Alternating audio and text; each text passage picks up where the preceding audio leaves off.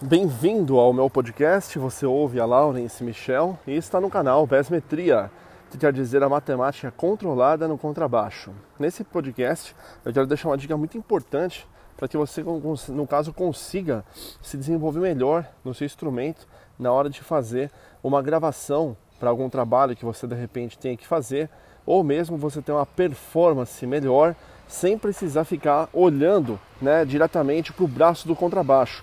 Porque dessa forma, se você fica fazendo só isso, você fica muito limitado a ficar olhando o que você está tocando, esquece do público, esquece no caso se estiver gravando, olhando para a câmera, se soltar, tocar melhor. Esse podcast vai ajudar a você não só melhorar a sua performance tocando ela, mas também melhorar a sua sonoridade e também conseguir fazer com que a sua sonoridade fique cada vez melhor, com um timbre mais encorpado, mais definido e preciso, tá ok? Uma coisa que é muito importante, antes de mais nada, é você gravar. Gravar tudo o que você estiver estudando. Se for um repertório musical, você vai gravar. Se você estiver estudando exercícios, você vai gravar. Se você estiver gravando para outra pessoa, você vai gravar. E isso não somente o áudio, mas também o vídeo. Né? Porque quando você está concentrado ou concentrada para poder estudar para poder gravar somente o áudio, pode perceber que você se literalmente se isola, né? Você quer tirar a melhor sonoridade, melhor timbre, a melhor performance, não errar as notas musicais, e isso é muito bom. Só que você perde em performance de palco, você perde em performance num videoclipe se você precisar, você perde em postura e você também perde automaticamente a parte do timbre que importa, que é tirada da sua mão porque você fica concentrado ou concentrada em tocar o exercício da forma correta, acertando as notas, acertando a rítmica e tudo mais, certo? Então, a primeira coisa que eu posso pedir para você é posiciona de preferência um espelho de forma horizontal que dê para poder pegar o braço inteiro do seu instrumento juntamente com a parte da, dos captadores, porque aí você vai conseguir, enquanto você grava, você consegue olhar para frente, olhando o que, que você está tocando, então você não vai estar olhando diretamente para o braço do seu instrumento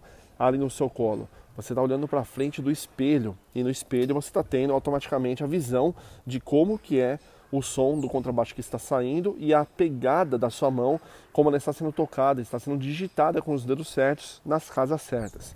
Isso já vai ajudar muito na performance, porque você está olhando para frente e não está olhando para baixo tá? Rosto sempre para frente. Isso envolve porque tem muitos alunos meus que quando vão tocar ou em shows, ou em gravações, eu percebo que eles ficam bem tímidos, não somente com a câmera, mas se for principalmente no público, né? Tocando para o público, fica muito fechado ou fechada. É, e aí automaticamente não passa uma boa impressão. A segunda coisa é você gravar em vídeo e em áudio tudo o que você está tocando. Porque aí você consegue depois, que você no caso já estudou o repertório, ou no caso as músicas próprias que você criou, ou no caso os exercícios que você precisa evoluir, ou a sua improvisação, você consegue fazer o quê? Você consegue automaticamente, depois de ter gravado o vídeo com o áudio, você consegue simplesmente cruzar os braços, colocar um fone de ouvido ou umas caixas de som e ouvir o som do resultado que você fez ou seja, em vídeo e em áudio.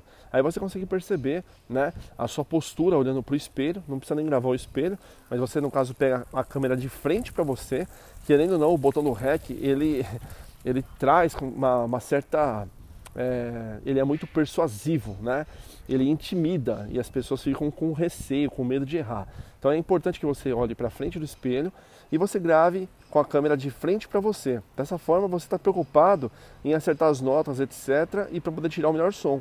Depois, com o tempo, você vai poder ouvir o áudio do que você fez, das gravações que você fez, e você vai poder perceber se o som ficou realmente da maneira como você queria que ficasse. A performance vai ter melhorado porque você vai ter olhado para frente do espelho e não para baixo no braço do instrumento, e você vai ter melhorado também não somente essa parte da performance, mas a sonoridade do instrumento, porque aí você vai estar automaticamente ouvindo e vendo, assistindo o que foi que você mesmo gravou, e aí você vai estar podendo perceber os pontos que você pode ter errado, como por exemplo alguma passagem, alguma nota que você tocou que está fora da escala, e você vai estar automaticamente também vendo como foi que você fez as digitações da, da, de determinada escala ou trecho musical, etc., para você poder não errar de novo. Isso não pode ser uma vez ou outra, tem que ser constantemente.